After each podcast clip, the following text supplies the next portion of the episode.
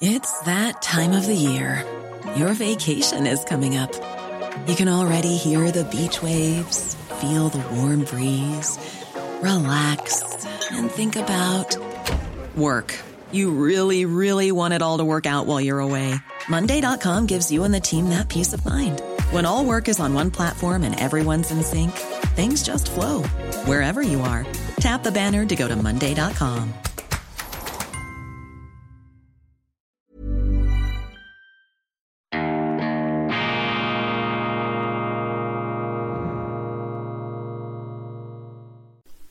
Grüezi miteinander, ganz herzlich willkommen bei Weltwoche Daily, die andere Sicht.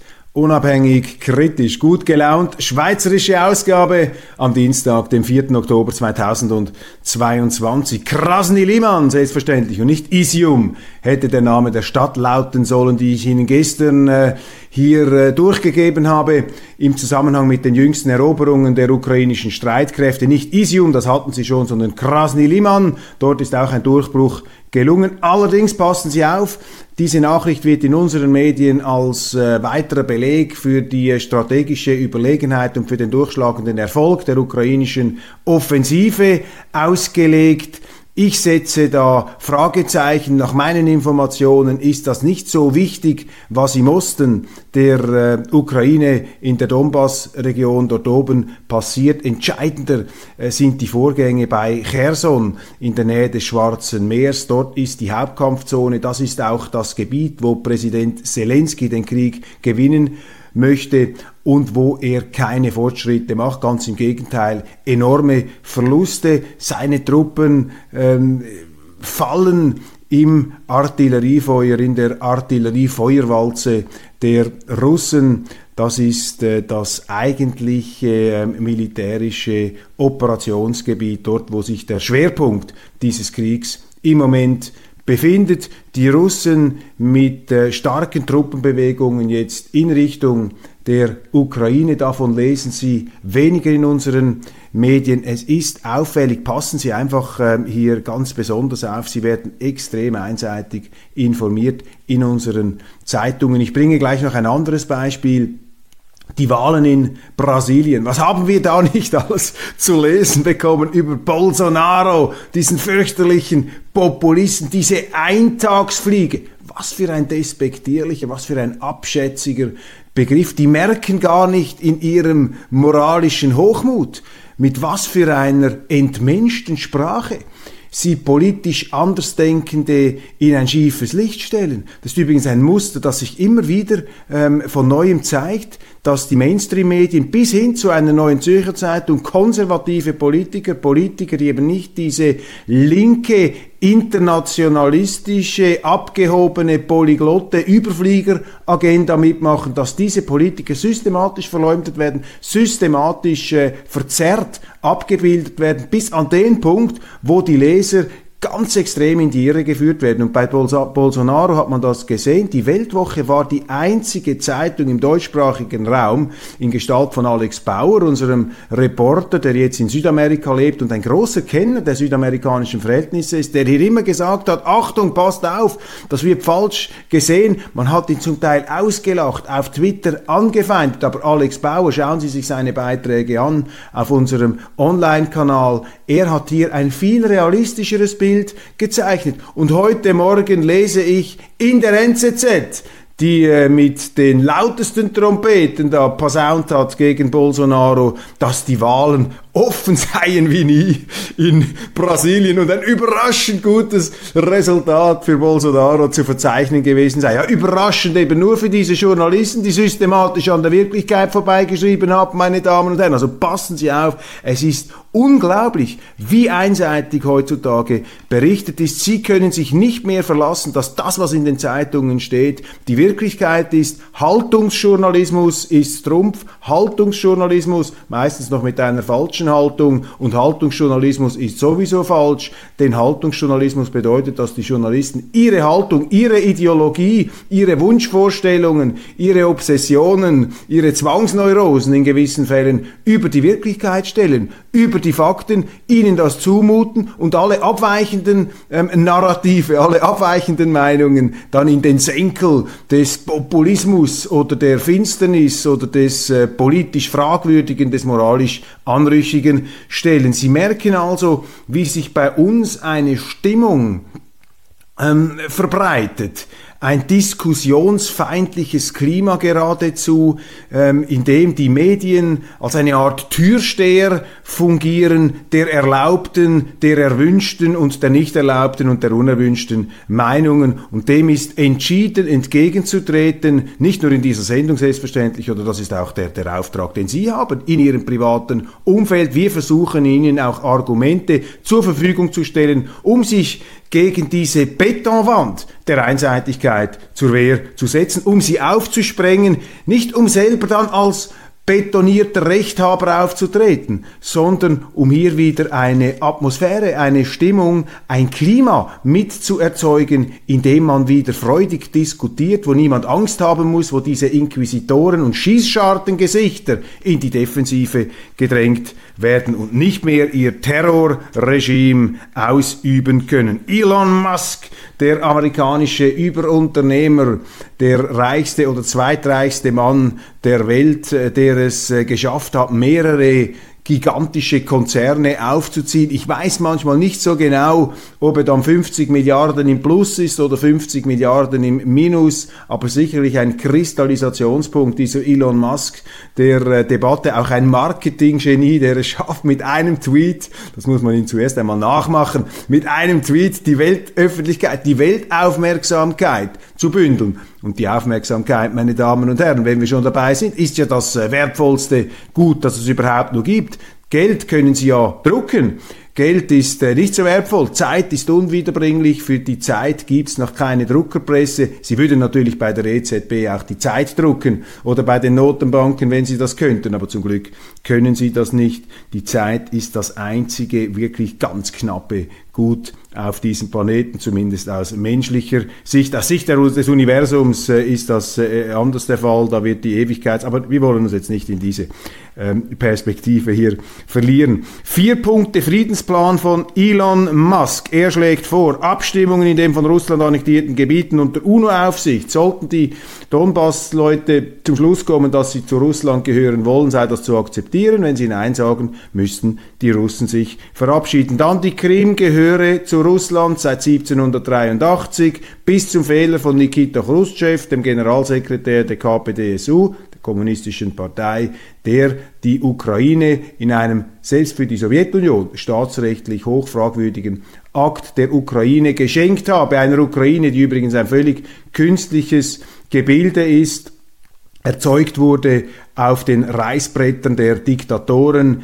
Hitler, Stalin, Lenin, das waren die Urheber der Grenzen der Sowjetrepublik direkt oder indirekt der ukrainischen Sowjetrepublik, die da schon damals herausgelöst, herausgekerbt wurde aus dem äh, russischen, äh, äh, aus der russischen Landmasse, ein artifizieller Vorgang, der natürlich dann noch verschärft wurde durch die ähm, Vorgänge nach dem Zusammenfall der Sowjetunion. Und das sind jetzt nicht einfach irgendwelche propagandistischen Verirrungen und äh, Verzerrungen, sondern das sind auch die Aussagen, die Sie äh, an den Lehrstühlen unserer Universitäten bis vor kurzem noch zu hören bekommen haben. Heute getrauen sich die Professoren das nicht mehr zu sagen, aber ich habe ja auch mit verschiedenen Osteuropa-Historikern gesprochen und äh, alle von ihnen haben mir gesagt, dass die Ukraine, dass die Idee einer eigenständigen ukrainischen Nation und einer eigenständigen ukrainischen Nationalität ein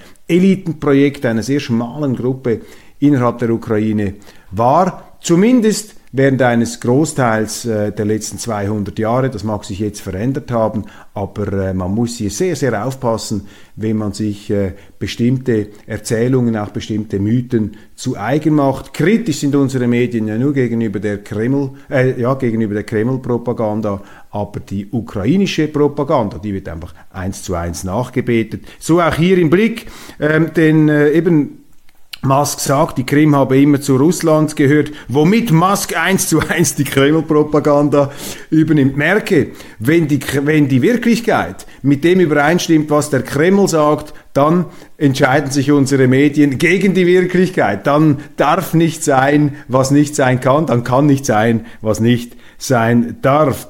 Die Ukraine bleibt neutral, das ist eine weitere Forderung von Elon Musk, eine Forderung, die auch schon andere Politiker erhoben haben. Ein Vorschlag, der ganz ursprünglich von Henry Kissinger in den Raum geworfen wurde. Die neue Zürcher Zeitung titelt heute auf ihrer Frontseite, in die Schusslinie gerät auch Putin, der Riss im Sicherheitsapparat ist seit Beginn der Invasion noch nie so deutlich geworden.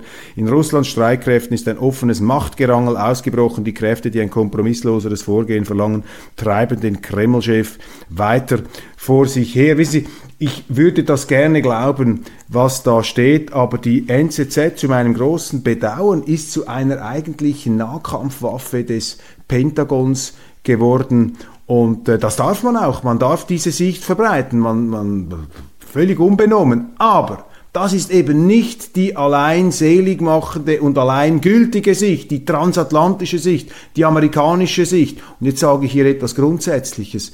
Ich bin ein großer Amerika-Fan, meine Damen und Herren. Ich bin ein großer Befürworter und auch Bewunderer der Vereinigten Staaten von Amerika. Und ich kann Ihnen sagen, ich spüre auch eine indirekte Dankbarkeit dafür, dass die Amerikaner im Zweiten Weltkrieg, nicht zuletzt im Zweiten Weltkrieg unter erheblichen Opfern eingegriffen haben, um mitzuhelfen, um Europa von der Nazi-Pest zu befreien. Das ist ihnen hoch anzurechnen, dass sie dort ihre Söhne, ihre Jugend in den äh, Stränden der Normandie zum Teil verheizt haben, erhebliche Verluste erlitten haben. Da gibt's überhaupt nichts herum zu kritisieren. Die Amerikaner haben immer wieder die freie Welt verteidigt. Sie haben die freie Welt gegen die Sowjetunion verteidigt. Ohne die Amerikaner wären die Sowjets durchmarschiert bis nach Lissabon. Das ist meine feste Überzeugung. Hätten sie ihren Einflussbereich ausgedehnt. Das war wichtig in diesem Weltbürgerkrieg der Ideologien zwischen dem Liberalismus, zwischen dem demokratischen, freien, liberalen, marktwirtschaftlichen Westen und dem planwirtschaftlichen, kommunistischen Osten, der dann an seinen eigenen inneren Widersprüchen und auch aufgrund des Drucks von Präsident Reagan ähm, zusammengebrochen ist, mit der Perspektive einer Annäherung, mit der Perspektive einer schlussendlichen Versöhnung, einer relativen bei allen Interessensdifferenzen zwischen Russland und Europa und Amerika. Aber wir waren auf dem Weg hier, wieder einen neuen, viel, viel besseren Modus Vivendi zu finden, einen Modus Vivendi vor allem, der sich sehr, sehr ähm, erfreulich und wohlstandssteigernd ausgewirkt hat und noch mehr ausgewirkt hätte für Europa, für Deutschland, für die Schweiz. Und das ist jetzt im Begriff, alles zerschlagen zu werden, alles zertrümmert zu werden, auch durch diese terroristischen Anschläge auf die Nord Stream Gaspipelines. Also Sie sehen, ich argumentiere hier aus der Perspektive eines Amerika-Befürworters. Aber, und jetzt kommt das ganz große Aber, die Vereinigten Staaten sind für mich im Begriff, sich von ihren Idealen, von dem, was wir bewundern, das, was sie in der Welt verkörpern, die amerikanische Verfassung von 1776, die auch ein, ähm, die auch ein Versprechen war, sich von der Großmachtpolitik der alten europäischen Monarchien zu verabschieden, eine republikanische Außenpolitik zu betreiben. In meinen Augen sind die Amerikaner dabei, sich von diesem hehren Verfassungsgrundsatz zu entfernen und selber imperialistische, kolonialistische Züge anzunehmen. Ja, jetzt werden sich wieder äh, bestimmte Leute kommen und sagen, das ist wieder diese typische Propaganda. Heute ist eben die Wirklichkeit oft von den Medien ähm, als äh, Pro unter Propagandaverdacht und das, was die Medien als Propaganda verbreiten, das wird dann für die Wirklichkeit ausgegeben. Nein, die Amerikaner laufen Gefahr hier, eine imperialistische Tendenz sich anzueignen und äh, zwar nicht nur im militärischen, im politischen, sondern auch im geistigen. Wir reden von dieser Woke Culture, von diesem Sozialismus, von diesem Sozialismus äh, der Sprache, von diesem Sozialismus der Gesellschaftspolitik, von dieser Tyrannei der Werte, der angeblichen Werte, die da über alles äh, hinweggezogen und hinweggewalzt werden soll, ähm, was man überall aufpfropft und den Leuten verbietet, frei zu denken, frei zu reden, das sind auch Facetten dieses imperialistischen Gehabes, dieser Machtallüre, die von den Vereinigten Staaten ausgeht, auch eine zunehmende spürbare Intoleranz gegenüber anderen Ländern. Wo sind die amerikanischen Politiker von früher, die sich auch für die Verständigung eingesetzt haben? Selbst ein Donald Trump, der ja immer kritisiert wurde für seine Revolverheldensprache, für seine äh, ähm, äh, ballistische Sprache, für seine Tough Guy, Baulöwen, Imponiersprache, Einschüchterungssprache. Ein Trump war, wenn er dann so sich aufgeplustert hatte, ähm, ist er als konzilianter ähm, Verhandlungs- und auch dealbereiter Politiker aufgefallen. Das sehe ich heute nicht mehr. Ich sehe einfach diese, diese klirrenden Absolutisten des angeblich Guten und das ist brandgefährlich. Denn das Gute, das sich selber für das absolut Gute hält, das kippt ins Böse. Das Böse ist das überschießende Gute und da muss man aufpassen. Im Namen des Guten sind die größten äh, Irrtümer und auch die größten Verbrechen begangen worden. Die, ähm, der Weg zur Hölle heißt es, ist mit guten Absichten gepflastert. Da muss man aufpassen. Und wenn ich die Amerikaner hier kritisiere, meine Damen und Herren, und da lassen wir gar nichts draufkommen, wenn ich die Amerikaner hier kritisiere, dann kritisiere ich sie als jemand, der ein Befürworter ist der Amerikaner. Ich, ich kritisiere sie nicht aus der linken Perspektive, die immer gegen die Amerikaner waren, die gegen die Marktwirtschaft waren, die jetzt natürlich äh, diese linken Kreise auch den Ton angeben in den Vereinigten Staaten. Darum hören Sie übrigens von der Linken erstaunlich wenig Kritik an Amerika heute. Nein, ich kritisiere sie aus republikanischer, und zwar nicht im amerikanischen parteipolitischen Sinn, aus republikanisch grundsätzlicher Sicht. Das ist ganz wichtig, um hier die ähm, ähm, Perspektive zu verstehen, von der, in der wir zu verstehen versuchen und auch zu beurteilen versuchen, was die Amerikaner machen. Die englische Regierung, die britische Regierung muss zurückrudern. Die Tory-Partei hat der neuen Vorsitzenden und Premierministerin Liz Truss die Gefolgschaft verweigert bei ihren Steuerplänen und eben überraschend gutes Resultat verleiht Bolsonaro neuen Schwung in der NZZ. Sie haben es ganz weit unten in der Seite äh, gemacht, es fällt dann schon fast raus. Nein, es ist auffällig, meine Damen und Herren, wie da manipuliert wird, wie man versucht, ihnen ein ganz bestimmtes politisch eingefärbtes Schlangenöl in die Ohren zu träufeln. Verhandlungen in der Sackgasse, Gasabkommen mit Deutschland rückt in weite Ferne. Der Schweizer Plan, Berlin bei einem Gasnotstand diesen Winter vertraglich zur Solidarität zu verpflichten, platzt. Deutschland ist zu einem bilateralen Vorgehen nicht bereit. Das ist das jüngste Beispiel, der jüngste Beleg für die komplette Realitätsfremdheit unserer Energiepolitiker in Bern, allen voran Simono, Simonetta Sommaruga, der Langzeit-Bundesrätin, die in einer Pose unverrückbarer Selbstüberzeugtheit, unverrückbarer, unbeweglicher, erstarrter, nahezu versteinerter Selbstgerechtigkeit ihre Sichtweise als alternativlos immer wieder den Parlamentariern verkauft und mit einem Blick äh, des ähm, leicht äh, irritierten Degu auf Einwände reagiert. Frau Sommaruga hat es nicht gerne, wenn man ihr widerspricht. Und wenn man ihr widerspricht, dann ist ihre instinktive Reaktion meistens die, dass sie ihrem Gegenüber schlechte Motive unterstellt. Das ist nie ein gutes Zeichen. Ich schätzte Frau Sommaruga ursprünglich. Ich habe sie als Pragmatikerin immer gewürdigt, als linke Pragmatikerin. Stellen Sie sich vor, sie hat mir sogar mal einmal, sie hat mir sogar ihre Handynummer gegeben in früheren Jahren journalistisch, äh, damit wir schneller in Kontakt treten konnten. Ich nehme an, sie hat ihre Handynummer mittlerweile gewechselt, um nicht mehr von mir angerufen werden zu können, wobei ich jetzt auch nicht äh, das unmittelbare Bedürfnis immer verspüre, sie permanent anzurufen. Aber diese Frau Sommaruga ist zum wandelnden Sinnbild der Versteinerung einer falschen Position geworden und das bricht hier durch. Ich meine, wie weit von der Wirklichkeit muss man entfernt sein, um zu glauben, dass die Deutschen, die aus dem allerletzten Loch pfeifen, deren Politiker nicht einmal wissen, Quality sleep is essential. That's why the Sleep Number Smart Bed is designed for your ever evolving sleep needs. Need a bed that's firmer or softer on either side? Helps you sleep at a comfortable temperature? Sleep Number Smart Beds let you individualize your comfort so you sleep better together. JD Power ranks Sleep Number number 1 in customer satisfaction with mattresses purchased in-store. And now, save 50% on the Sleep Number limited edition Smart Bed for a limited time. For JD Power 2023 award information, visit jdpower.com/awards. Only at a Sleep Number store or sleepnumber.com. A lot can happen in 3 years. Like a chatbot may be your new best friend. But what won't change? Needing health insurance. United Healthcare tri-term medical plans underwritten by Golden Rule Insurance Company offer flexible, budget-friendly coverage that lasts nearly 3 years in some states. Learn more at uh1.com.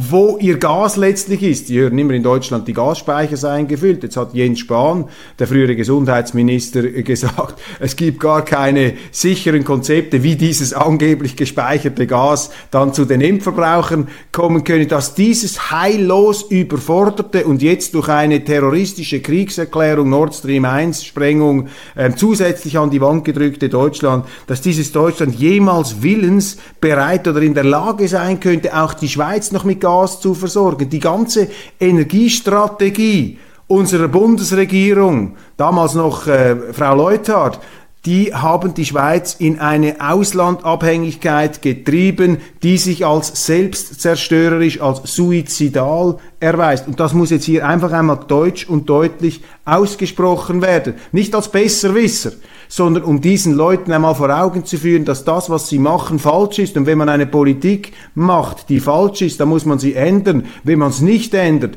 dann ist man dort, wo Albert Einstein, der Nobelpreisträger, äh, vom klinischen Wahnsinn gesprochen hat. Also wenn Sie das wiederholen, was nicht funktioniert, dann sind Sie nach der Definition von Einstein wahnsinnig. Ich will jetzt hier nicht die letzte ähm, Interpretation, ich will jetzt hier nicht die letzte Deutung hier auch noch vornehmen. Mobilmachung in Russland, Sergejs Flucht nach Bern. Ein junger Russe hat nach Wladimir Putins Ruf zu den Waffen sein Land verlassen. In einem Berner Café erzählt er seine Geschichte und der Tagesanzeiger ist natürlich nur allzu gerne bereit, diese Geschichte aufzuschreiben mit dem Ziel, mit dem Ziel natürlich, die Bereitschaft der Leser zu erhöhen, dass wir jetzt auch in Zukunft für alle russischen Kriegsdienstverweigerer ähm, Sozialhilfe zahlen sollen, dass wir die in Scharen in der Schweiz aufnehmen sollen, was übrigens ein weiterer Verstoß gegen die Neutralität ist. Wir machen uns damit zu Komplizen der Wehrdienstverweigerung in Russland, was natürlich eine weitere Provokation in den Augen dieser kriegsführenden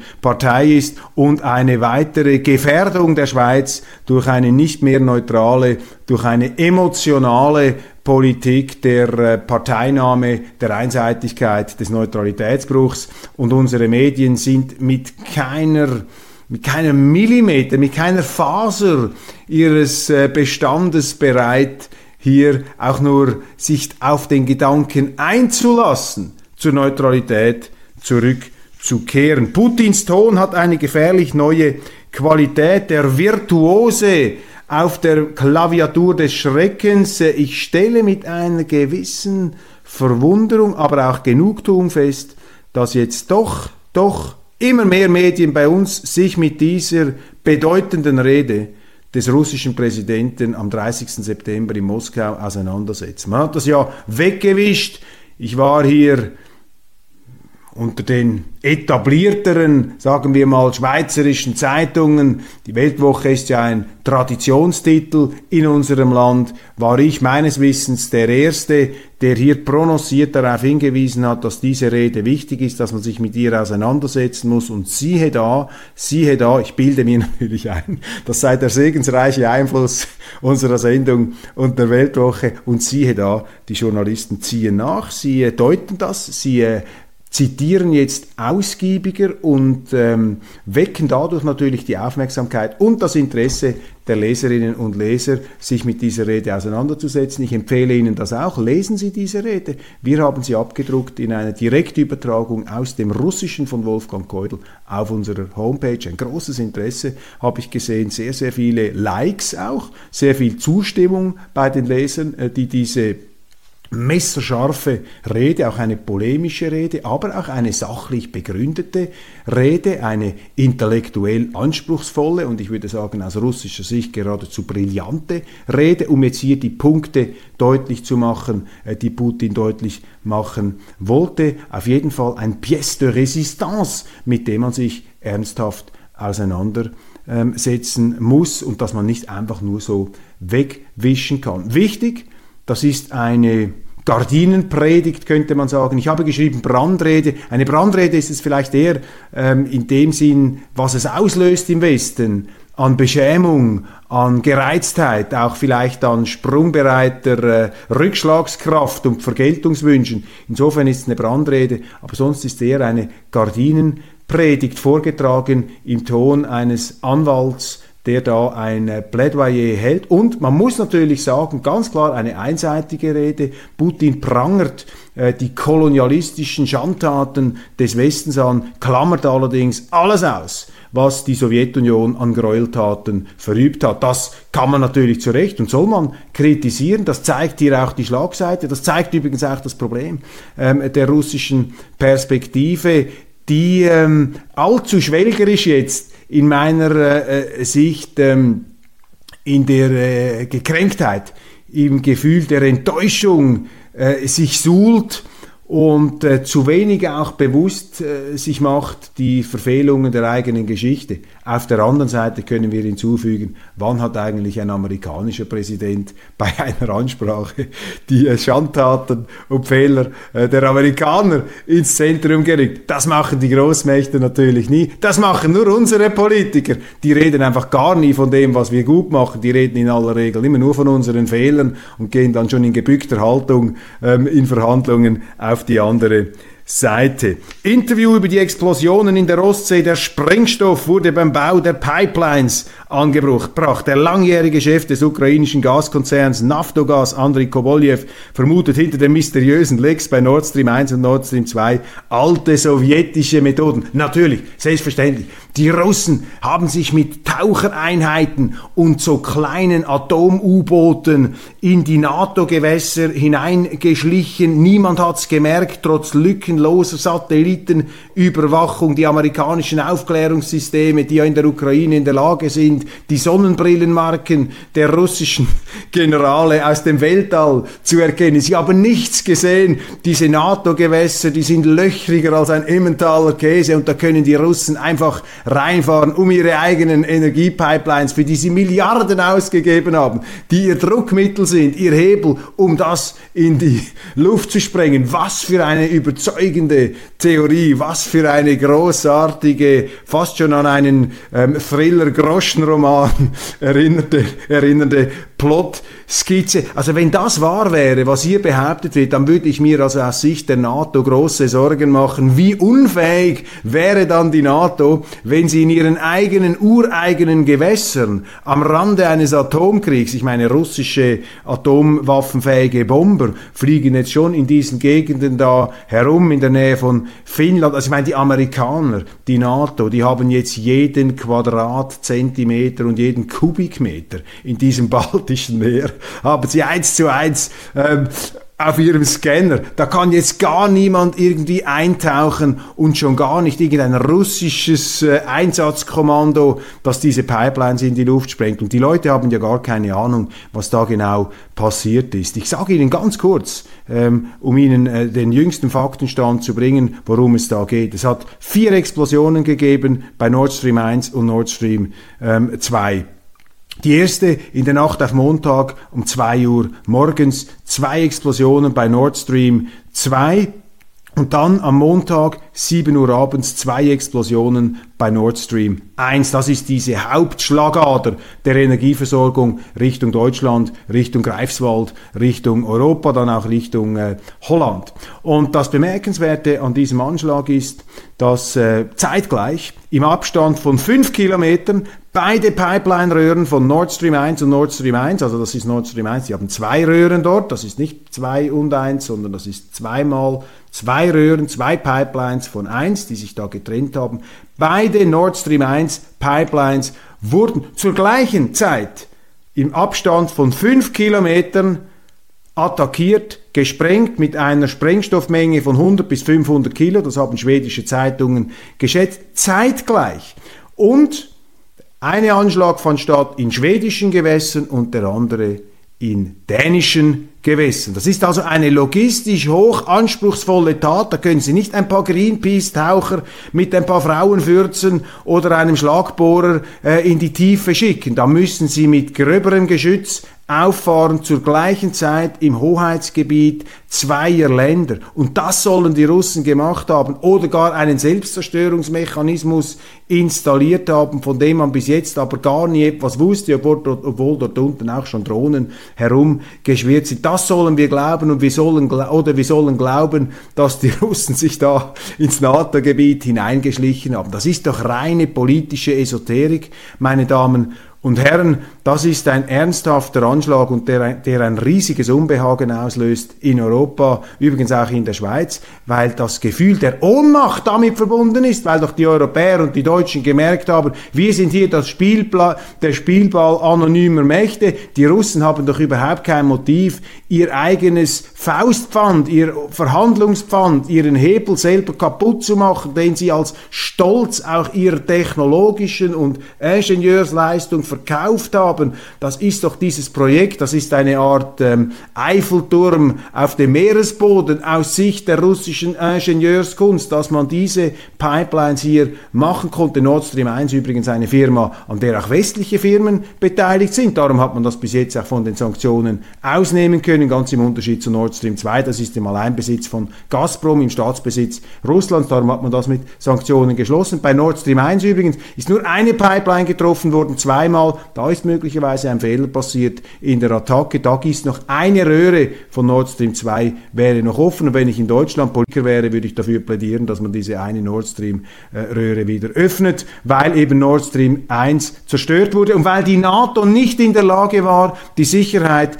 dieser kritischen Infrastruktur für Europa zu schützen. Und das, was Sie jetzt sagen, diese Empörung, äh, dieses, äh, diese Pseudo-Entschlossenheit, Sie haben ja gleich ein Statement gemacht, obwohl wir nicht wissen, wer es ist, werden wir mit aller Entschlossenheit das aufdecken. Das haben Sie noch vor jeder Abklärung äh, des Sachverhalts gesagt, die NATO. Und zu Recht wird das in chinesischen Zeitungen, die wir ja auch lesen müssen, wird das in chinesischen Zeitungen eben so gewertet, dass die NATO da etwas ablenken möchte. Tatsache ist, wenn die NATO der Auffassung ist, wie sie sagt, sagt, wie sie schreibt, dass das lebenswichtige Infrastrukturen für Europa sind, warum schützen sie dann nicht besser? Warum schützen sie sie nicht? Um was hat es mit dieser amerikanischen Flotte auf sich, die am Sonntagabend ihren Hafen da, ich glaube bei Bornholm, bei dieser Insel, verlassen hat, aufgebrochen ist, genau in diese Gewässer mit dem Schiff USS Kearsage, wie man das ausspricht, amphibisches Angriffsschiff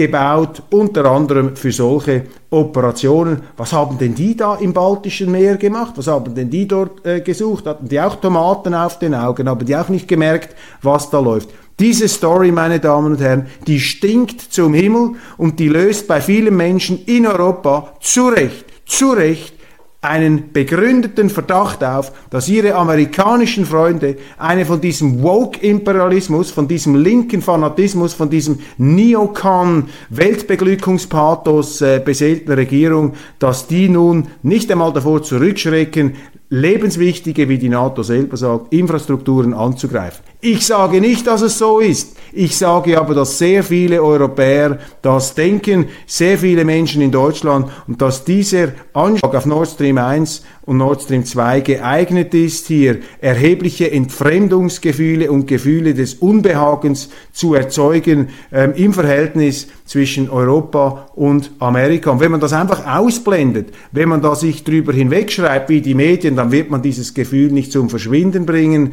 sondern man wird es verstärken. Es verbreitet sich hier ein ganz eine ganz merkwürdige Stimmung, wenn ich das richtig empfinde, eine Stimmung nämlich, dass irgendetwas nicht stimmt, dass irgendetwas nicht stimmt in diesem ganzen Krieg, in dieser Konfrontation mit Russland, die von westlicher Seite immer höher hochgestellt wird, mit Medien, die mit einem entgrenzten, enthemmten Vokabular Vergleiche und Gleichsetzungen unternehmen. Putin ist ja mittlerweile schlimmer als Hitler, schlimmer als Hitler, mindestens so schlimm wie Hitler, wo jetzt also langsam der Hinterste und der Letzte merkt, dass das nicht stimmen kann. Da brauchen Sie nicht einmal mehr ein Hirn, um das zu durchschauen, was da an Einseitigkeiten läuft. Also selbstverständlich Selbstverständlich waren das die Russen, die da ähm, entsprechend gehandelt haben. Toni Brunner, Albert Rösti, Esther Friedli, das große Bundesratsrätsel geht los und die Rechnung der SVP geht auf. Ja, das ist natürlich ein